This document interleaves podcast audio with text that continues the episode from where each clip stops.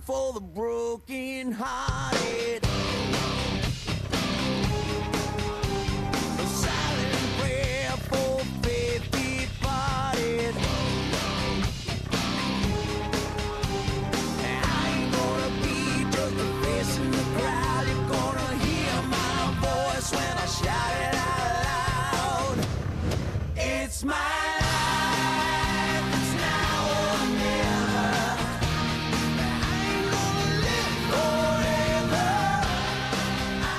30 minutos pasan de la hora 11 en todo el territorio nacional, 20 grados la temperatura en esta jornada gris en la ciudad de Apóstoles. Bien te lo comentábamos en el resumen de la semana, eh, estuvo en el inicio de la, semana, principalmente el día lunes y martes, visitando la provincia de Misiones María Eugenia Vidal, la ex gobernadora de la provi- provincia de Buenos Aires y actualmente legisladora en el Congreso Nacional por la Ciudad Autónoma de Buenos Aires.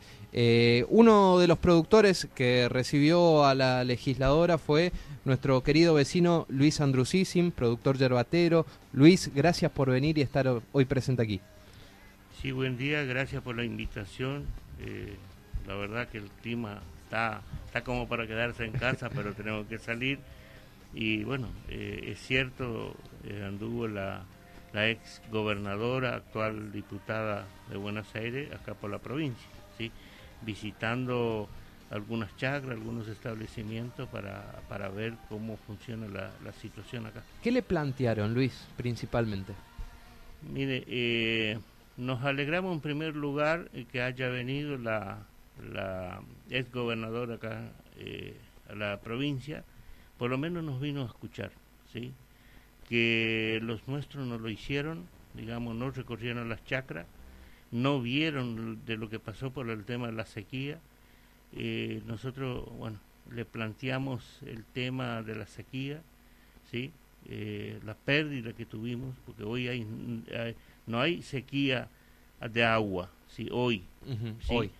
pero sí las secuelas de las pérdidas que tenemos, sí, que quedaron las plantas secas, el ganado sin pasto, y bueno, por lo menos alguien nos vino a escuchar, y bueno, vamos, vamos a seguir los que, los que quieren charlar con nosotros y quieren ver la situación nuestra, los vamos a recibir. Me ¿no? sorprende, Luis, que, que, que manifiestes por lo menos alguien nos vino a escuchar. ¿Qué pasó? Y mire, eh, ¿qué es lo que pasó? Nosotros, eh, nuestras autoridades le pedimos que hagan un relevamiento, que vengan a ver la chacra, que charlen con los productores, nadie lo hizo. Desde, desde la, la- la- los municipios ni eh, desde el instituto, que faltaba hacer un relevamiento, sí había algunas reuniones, pero nosotros teníamos que convocar las reuniones y hacer en un salón, pero jamás vinieron a las chacras a ver la situación que nosotros atravesamos realmente, ¿sí? Y eso a nosotros nos dolió muchísimo, eh, porque eso no debería ser así. Tendrían que haber hacer, eh, hecho un relevamiento minucioso, ¿sí? Para ver eh, cuáles son las secuelas que quedaron. No lo han hecho. Vos sos productor yerbatero. Contanos a vos en particular cómo te afectó, de qué manera, en qué cantidad, en cuántas hectáreas te afectó justamente de hierba lo que ha sido esta sequía. Mire, voy a hablar eh, en, lo, en lo personal, ¿no es cierto? Sí, sí, sí. Eh, eso es una situación que prácticamente de todos los productores de la provincia de Misiones, especialmente acá de la zona sur. En mi caso, eh, tuve pérdida importante, un 40% de yerba mate, lo que es cosecha, ¿sí? O sea, perdí la cosecha. ¿sí? 40%, De, 40%. qué, de qué cantidad de hectáreas aproximadamente, Luis? Eh, Yo tengo, por ejemplo, en este momento dos hectáreas, ¿sí? Dos eh, hectáreas. Bueno, eh, plantación de eucalipto, eh, plantación joven. O sea, ¿sí? 5 hectáreas más o menos se te, Sí, se te sí, perdieron. y las, eh, digamos, las plantas jóvenes que estaban interplantadas entre, esa, entre esas, en ese hierba. Eh, por ejemplo, 8 hectáreas de eucalipto, de una plantación joven, no tan joven, de entre 3 y 4 años, que prácticamente eh, el 80% se secaron de las, de las plantas, ¿sí? Eh, que hoy no sé qué hacer, ¿viste? Porque no sirve ni para vender, ni para vara, ni para leña.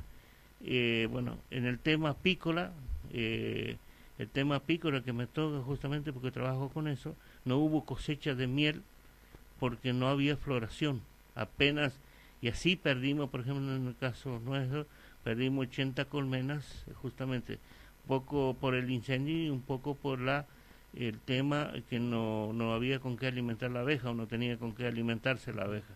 ¿sí? En el tema ganadero tuvimos que eh, la problemática del agua, ¿sí? las vertientes o los cursos o los tajamares secos. Se acabaron. El tema del, del pasto, la comida del ganado, que eh, llegaron las últimas semanas que los animales prácticamente, el ganado tuvo que, estaba deambulando en el campo porque no había lo que comer, era todo seco. Eh, por ahí nosotros optamos el que tenía, por ejemplo, un monte, un mogote, de tumbar algunos árboles para que se eh, puedan comer por lo menos esas hojas que de los árboles, ¿no es cierto? Bueno, eh, esa es la, la, situación que nosotros teníamos eh, personalmente eh, los, los, productores. Y después otra, otras pérdidas, ¿no es cierto? Como en el caso hortícola, que total, el tema de que el que planta maíz también perdió y realmente fue una situación muy, muy difícil, muy engorrosa. Las últimas, las últimas tres semanas fue de un caos total. Y bueno, eh, lo que también eh, los incendios, lo que afectaron nosotros la última semana de seco y de ese viento intenso que hubo, nosotros ya estábamos alerta eh, eh, totalmente donde eh, salía algún humo o algo para poder acudir y apagar esos fuegos ¿sí? en, la, en la colonia, digamos, es alerta por fuego, ¿sí?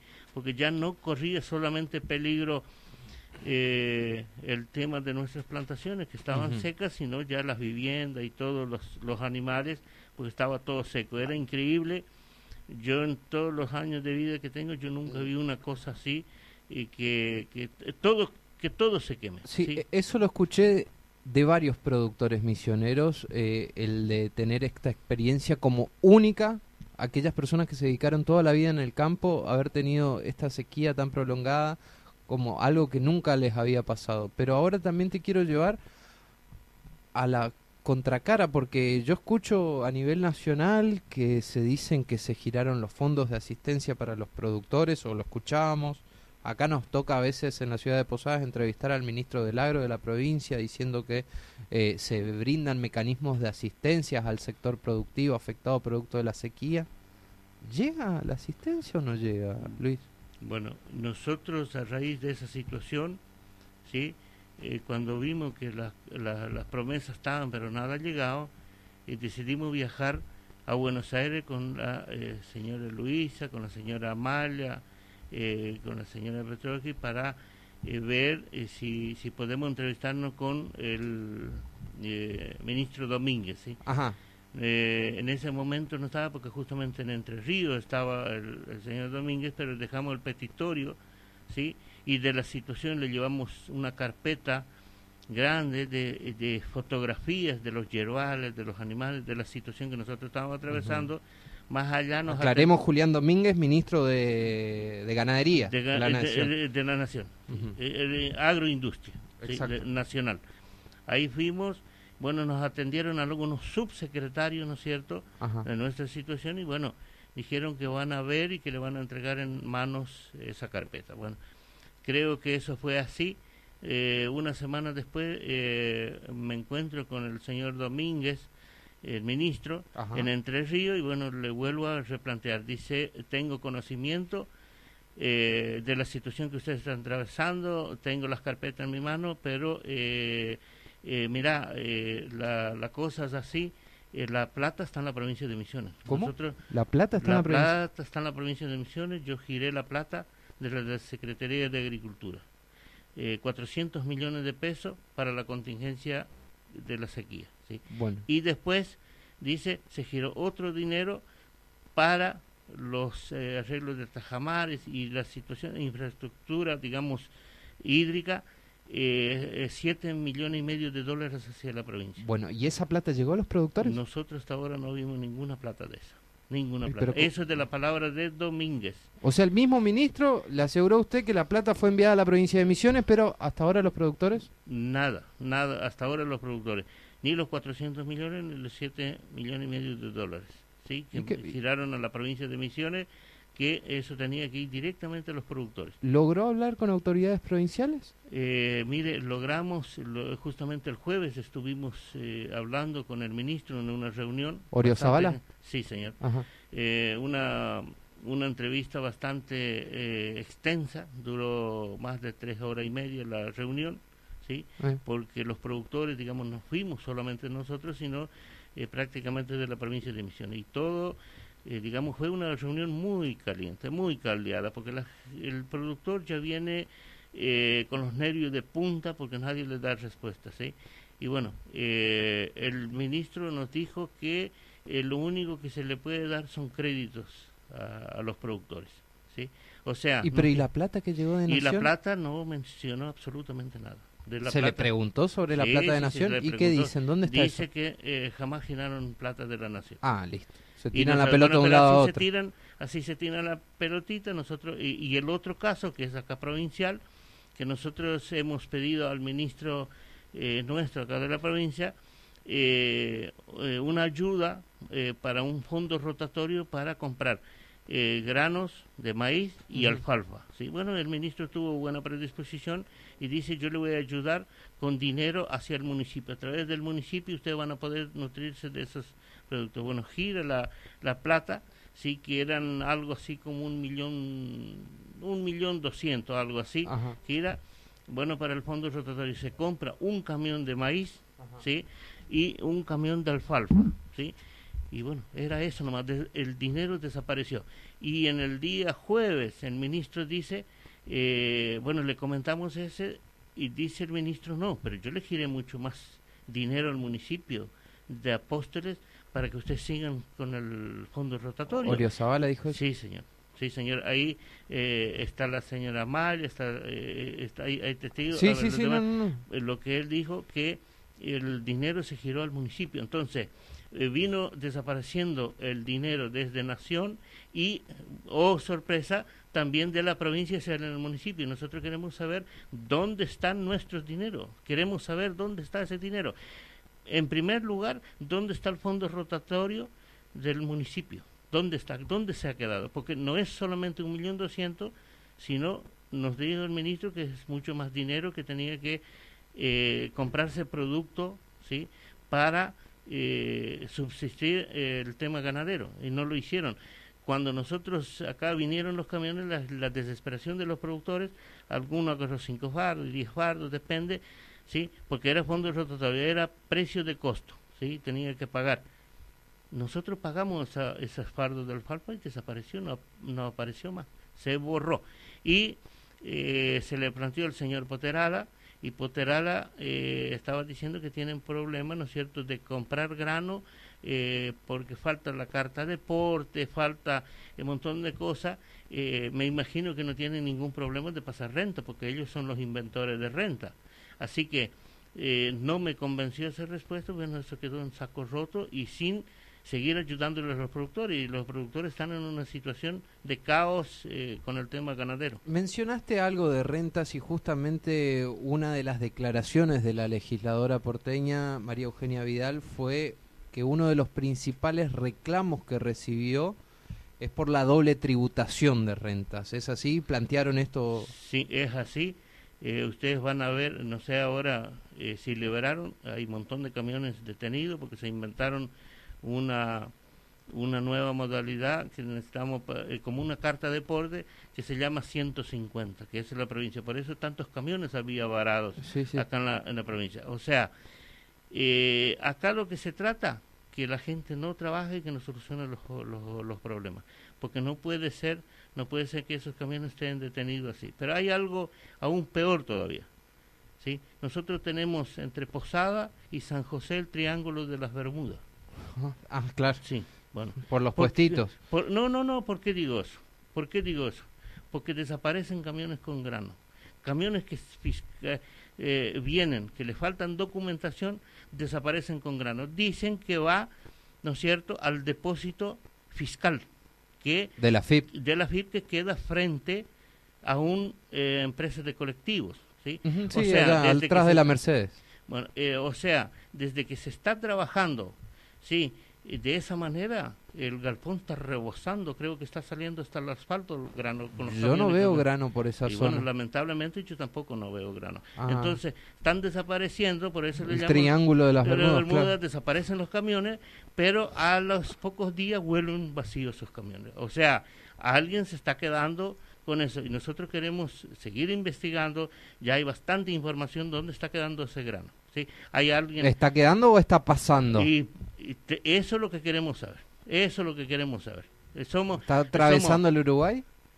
y tal vez tal vez está atravesando o si no está girando eh, un, como un fondo rotatorio dentro porque acuérdense eh, que hay eh, gente de la política que está teniendo feedlot y a mí me llama la atención porque ese grano no desaparece dónde está ese grano dónde está? y si lo destruyeron dónde está tiene que haber montones monumentales de ese grano ya que dicen que viene sin documentación yo le acepto puede ser que viene sin Sí, sí, sí, documentación sí. Pero ¿dónde está la ¿Dónde mercadería? está? ¿Dónde está la mercadería? Queremos saber. Entonces, lo llamo el triángulo de las Bermudas porque los camiones desaparecen. Y usted puede ver que hay camiones, pertenece a Gendarmería, hay camiones detenidos justamente en el cruce de San José de hace ya un mes y bueno, sin ninguna solución. Es una vergüenza lo que están haciendo con la gente de trabajo, ¿sí? Porque es grano. Ahora, ¿por qué es ilegal? Yo no creo que esos camiones vengan sin carta de, de porte, porque acá yo puedo llevar ¿sí? grano, transitar, llevar al- hasta Iguazú, volver. A mí nadie no me puede decir nada.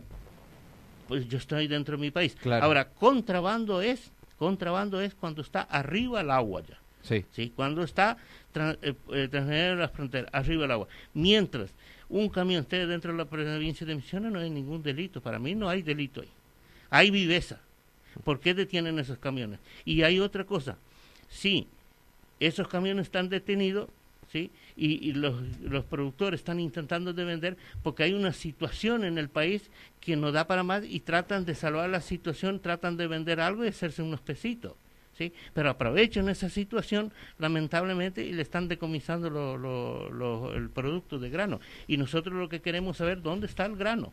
Porque, bueno, si vamos, vamos a compartir, vamos a compartir todo, que le den a los productores damnificados ese grano. Pero evidentemente no llega ni la asistencia, que no, No, sé en qué caminos habrá quedado. De nación a provincia y de provincia al municipio se fue perdiendo. Se- eh, eh, no solamente no solamente desapareció ese dinero que Domínguez eh, afirmó Hace de, eh, ta- eh, de nación a la provincia sino de la provincia al municipio. Queremos saber dónde está el fondo rotatorio. Queremos seguir que el municipio o quien sea que siga comprando grano y que le siga ayudando a lo- a los Es los impresionante, Luis, es impresionante. 20 años, vamos a los 20 años ya de eh, este gobierno para y por los misioneros. Por eso, por eso, a ver, eh, no es, eh, nosotros no estamos ni de campaña ni nada, escuchamos todos los candidatos, nosotros ahora vamos, vamos a pensar, ¿no es cierto? No vamos ni por ningún partido, vamos a pensar, vamos a elegir la persona que nos garantice la situación de trabajo y que nosotros podamos vivir dignamente, porque yo creo, yo creo que este sistema está agotado, ya no, esto no va más de tal manera que hay cuatro o cinco que se benefician Sí. y los otros estamos mirando la fiambrera, eso no puede ser. Coincido. Y te quiero llevar a nuestro producto madre, más aún aquí en la, en la zona sur, la yerba mate. Vemos un instituto nacional que en estos últimos años yo ya no entiendo para qué fue creado. Cada vez que tienen que fijar el precio se termina yendo al laudo nacional. Cada vez que el laudo de nación, o sea, los porteños dicen cuánto tiene que valer nuestra yerba, acá se terminan quejando. ¿Qué función hoy cumple el Instituto Nacional de la Yerba Mate en la provincia? Mire, eh, el instituto fue creado, ¿no es cierto? Justamente fui fundador de ese instituto. A mí me costó 52 días de tractorazo en la plaza, ¿sí? Eh, caminar tanto para que hoy caiga todo en saco roto. Eh, no están trabajando como debe ser, ¿sí? El precio tiene que salir en la provincia, para eso están los directores, y no eh, delegar hacia la nación eh, que bueno, que ellos por ahí no entienden. Domínguez viene de otra producción, no entiende lo que es yerba mate. Más allá, algunos asesores que le pueden decir las cosas, pero el precio tenía que haber salido acá.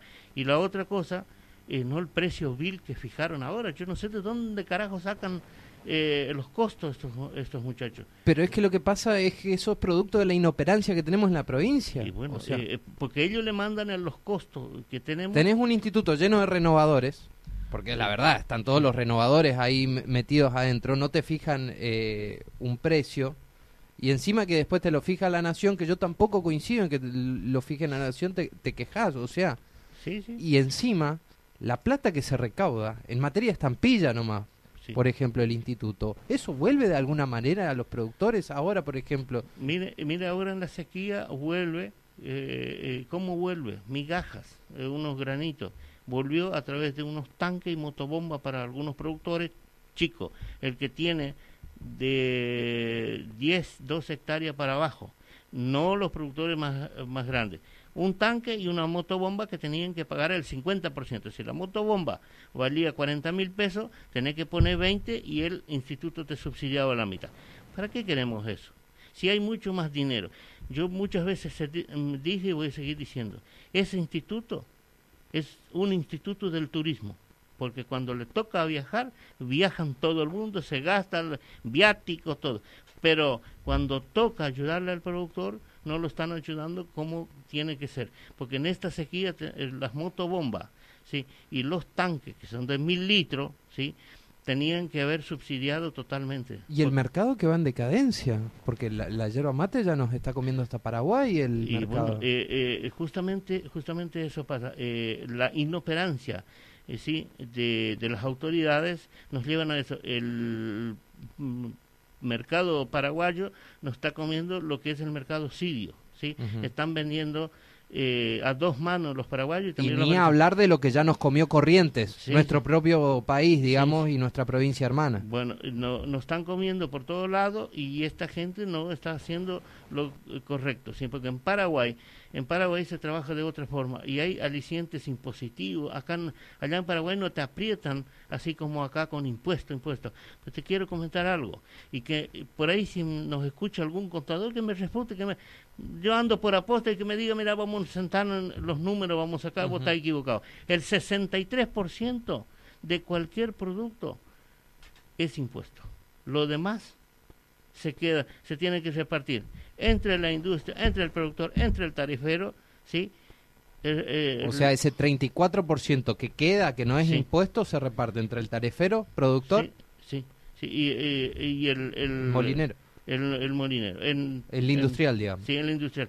Es alegoso. Y que por ahí si me escucha algún contador que me refute esto, que me refute que eso no es así. El, 70, el 63% es impuesto en diferentes ítems, porque tenemos desde los impuestos nacionales hasta los impuestos extraprovinciales y los impuestos municipales. ¿sí? Sí, Todo el- impuesto. Es una fábrica de impuestos por todos lados. Entonces, fíjese que nosotros hasta ahora todavía pudimos sobrevivir a pesar del 63% que nos sacan. Pero esto no va para más. Porque es- este, este sistema y estos gobiernos lo único que saben es eh, eh, fabricar impuestos. Yo creo que esta política nefasta está agotada, muchachos. Está agotada. Esto no va más. La gente está está nerviosa, está, está muy exaltada con el tema. No le saquen más, no le aprieten con impuestos. De te estoy hablando de, de- de- desde el campo hasta en el tema de, de vehículos de transitar. Sí. Hoy un vehículo, ¿sí? si vos querés ir a comprar, El 50% de es impuesto. impuesto, ¿sí? Sí, sí, y, te aprietan. Con, los impu- con todo tenés que estar al día. Por supuesto, las leyes lo dicen así, pero que bajen los desniveles porque van a, muy pronto van a tener la gente en la calle. Y cuando tengan la gente en la calle, yo creo, muchachos, que se le va a poner espeso el, el caldo. Ahora, Luis, esto hace tiempo lo vienen alertando y no se ve un cambio en la política tributaria ni recaudatoria que tiene la provincia de Misiones. ¿Camino a qué estamos yendo si esto continúa así para el sector productivo? ¿A la extinción? a la extinción eh, eh, totalmente porque eh, acá lo que hay que sacar impuestos especialmente lo que es insumos no es cierto cuáles son los insumos fertilizante combustible maquinaria todas esas esas cosas sacar pues, el- los impuestos están aplicando pero a dos manos y te voy a decir algo para que por ahí los que nos escuchan que me refuten. Si vas a comprar un auto, te dan la cuota, la que vos querés, 48, 84 eh, eh, meses para pagar. Ahora andás a sacar un tractor, vamos a ver si te van a dar. No te dan, ¿sabe qué te dicen? Muchachos, trae el efectivo y si no, cheque acá poniendo ¿sí? Lo que es maquinaria es al contado. Lo que es automóviles, motos, celulares, eso, cuotas, cuotas. Esos los subsidios Bueno. y lo que apuesta el gobierno nacional en la industria automotriz y no a la industria productiva. Sí, porque ya les digo, eh, muchos productores iban a querer mejorar su infraestructura, no lo pueden. Nadie puede pagar un tractor de 5 o 6 millones de pesos. ¿sí? Más allá que el gobierno en una oportunidad dio eh, una ayuda, ¿no es cierto?, de eh, financiar eso, pero fueron pocos tractores. Acá creo que en Apóstoles cinco tractores se dio, es muy poco. ¿sí? Nosotros lo que necesitamos es que saquen impuestos, que dejen de joder con los impuestos, los apriete al- hacia la gente que trabaja. Lo de rentas es insólito. No, o sea, lo- que te cobren. uh, pa- me imagino que debes dialogar con productores cruzando el charco del Chimiray. Y el que te cobren los productos, ni bien ingresás, sin saber siquiera si lo vas a vender. Mira, yo te, yo te aseguro una cosa, si yo compro un tractor extra provincial y quiero pasar ese tractor, me quedo detenido ahí. Sí. Como delincuente, como evasor, como delincuente, fíjate, como delincuente. Eso no puede ser. De renta se tiene que eliminar. Nosotros tuvimos promesas, ¿no es cierto?, de, de algunas autoridades que estuvieron, por ejemplo, el señor Macri, que iban a sacar renta. No lo hizo. No sé si le faltó eh, le faltó coraje para no decir otra cosa y no sacó. Pero renta, eso no puede ser. Por ejemplo, muchos, para decirle, en Rosario vas a ir a comprar un repuesto ¿sí? para el tractor, eh, te dice, pero yo no te puedo mandar porque usted tiene renta. ¿Será que no podés eh, ver, Un domicilio en Lievi, por ejemplo, Lievi, que- o Santo Virasoro, Tomé. Santo Tomé, eh, para que yo no tenga problema porque ustedes tienen la el, el renta. Yo le digo, no es renta, eso es una aduana paralela. ¿Cómo vas a tener una aduana paralela entre dos provincias? Es absurdo totalmente. Pero Luis, las autoridades te dicen que con eso se financia tu provincia. Mire, eh, ¿sabe qué se eh, financia? Nadie sabe, esa es la otra cosa. ¿Alguien sabe cuánto dinero se recauda a través de renta? No, ¿Saben dónde se invierte ese dinero? no. Bueno, Te Cuatro- dicen con fondos provinciales algunas cosas. Bueno, sí. Dice que eh, se financia esto, que, pero que no, esto no consta, digamos, en, en, en papel. ¿Dónde está esa, ese, esa recaudación? Los camioneros, pero temen venir a la provincia de Misiones con, con algún producto. Por eso nosotros tenemos una provincia como tenemos, cada vez más pobre. Que Vos ves que no hay actividad, acá se está muriendo la actividad justamente por eso. Porque hay muchos que se prefieren ir, por ejemplo, con su aserradero, con su fábrica de muebles, a Virasoro, que tienen exención impositiva, y nadie le hincha las pelotas por el tema de impuestos. Y no te llevan la mano de obra provincial allá. No, La no, contratan la- en corriente. La contratan en corriente. Y entonces, ¿cuál es el tema? Que cada vez están empobreciendo más la, la- provincia. Muchas veces, desde que se empezó, le dije, muchachos, rentas se tiene que eliminar. No puede ser. Ahora, ¿de dónde se financia la, la, la provincia? Tiene otras maneras de financiarse. Tiene fondos nacionales para financiarse. ¿sí? No de la pobre gente. Te vuelvo a reiterar. Paso con un tractor nuevo y te, te digo que estaba por hacer con una persona y, y, eh, sacar a nivel nacional qué es lo que pasa. Me toman, me rodean los policías y me como un toman narcotraficante. delincuente. Sí, como un narcotraficante. como que yo, ¿sabe qué? Traigo una K-46 armado hasta los dientes queriendo A- pasar a la provincia. a A, hacer mi un atentado. provincia. A hacer un atentado. Entonces, no puede ser. Yo y por eso le pido a la gente, ¿sí? Eh, que revean esta situación, las, las autoridades especialmente, que dejen de joder con eso, porque ya estamos repodidos con eso. Vos no podés pasar con abono orgánico de corral en las camionetas porque renta te ataja. Sos delincuente. Sos delincuente. ¿Cómo puede? No, no, Es una una locura absoluta. 20 años, 20 años. Luis, te agradezco por tu tiempo, ¿eh? No, gracias a ustedes por invitar y bueno, eh, a- agradecer a toda la gente que nos acompaña, ¿no es cierto?, en las reuniones, eh, eh, un trabajo. Fíjate, tenemos que nos acompaña una doctora, eh, Luisa Fleita, que se preocupa porque tiene una familia de productores, la familia de ella. eh, nosotros a veces nos sentimos apoyados por ella, Amalia, eh, eh, todo el equipo realmente estamos, estamos trabajando. y Pero necesitan que las autoridades los escuchen. que las autoridades empiecen a escucharnos y que realmente se pongan las pilas y que nos hagan oídos solo a la, a la cuestión. Gracias, Luis. Gracias a vos. Pasó aquí por los micrófonos de FM Chimiray el productor yerbatero Luis Andrusisi.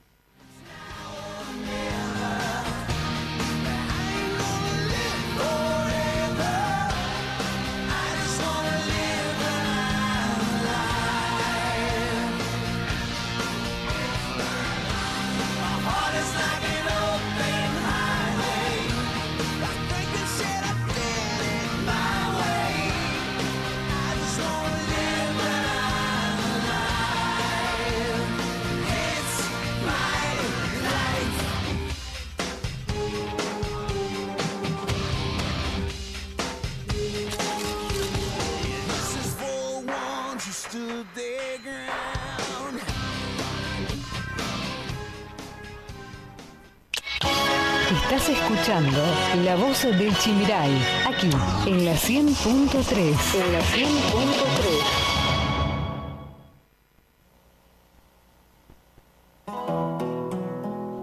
Pienso que un sueño parecido no volverá más. Y me pintaba las manos y la cara de azul. Y de provisa de viento la vida me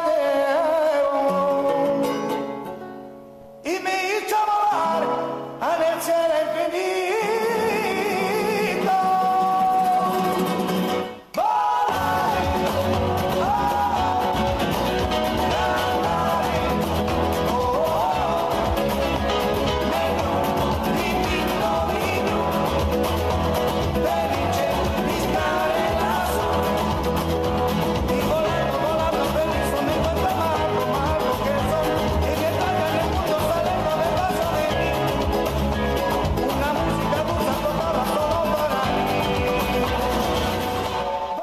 minuto pasa de la hora 12, 21 grados la temperatura en la ciudad de Apóstoles, con el cielo cubierto todavía a estas horas de la mañana. Bueno, me, me quedé impactado y creo que también es bueno escuchar a los productores, es bueno escuchar al sector productivo que hace tiempo viene gritando desde las sombras, desde la falta de atención también por parte de las autoridades, desde quizás también los sectores sociales que no están involucrados en el tema, pero escucharlo en boca de ellos, a estos tipos que si ustedes le vieran la mano a Luis, recién yo lo tenía enfrente de estos radios, pero si ustedes vieran la mano, te das cuenta que son tipos laburantes, son tipos de la tierra y que están hasta el cuello, hasta el cuello, y más aún en la provincia de Misiones. Espero que se tomen medidas, espero que a medida de que vayan pasando los reclamos de distintos sectores, las autoridades se ocupen de resolverlo. Ya son 20 años los que está gobernando la renovación aquí en la provincia de Misiones y han quedado muchas, muchas deudas pendientes en todos los sectores y estamentos de la sociedad. Nosotros amigos nos vamos despidiendo, nos estaremos encontrando el próximo sábado si Dios lo permite. No sin antes recordarle más o menos cómo va a estar las condiciones climáticas para las próximas horas. Les recuerdo que se esperan precipitaciones lluvias y tormentas para el resto de la jornada en la ciudad de Apóstoles. Mañana vamos a seguir con la inestabilidad, mínimas de 13 grados y máximas de 19. Y el día lunes ya va a ir mejorando la cuestión con un marcado descenso en las temperaturas, mínimas de 9 grados y máximas de 17. Amigos, será hasta el próximo sábado. Esto ha sido una nueva edición de La Voz del Chimiray. Que tengan un excelente resto de jornada y un buen fin de semana. Chau.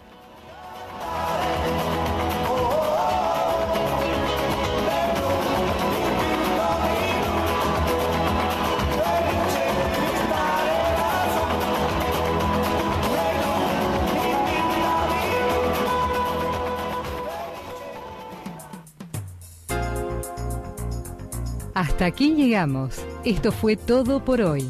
Ya estás informado y actualizado. Esto fue La Voz del Chimiray, con la conducción de Gastón Daza y Carla Bordakiewicz. En la operación técnica, Martín Machado. La Voz del Chimiray. Te esperamos el próximo sábado para una nueva edición.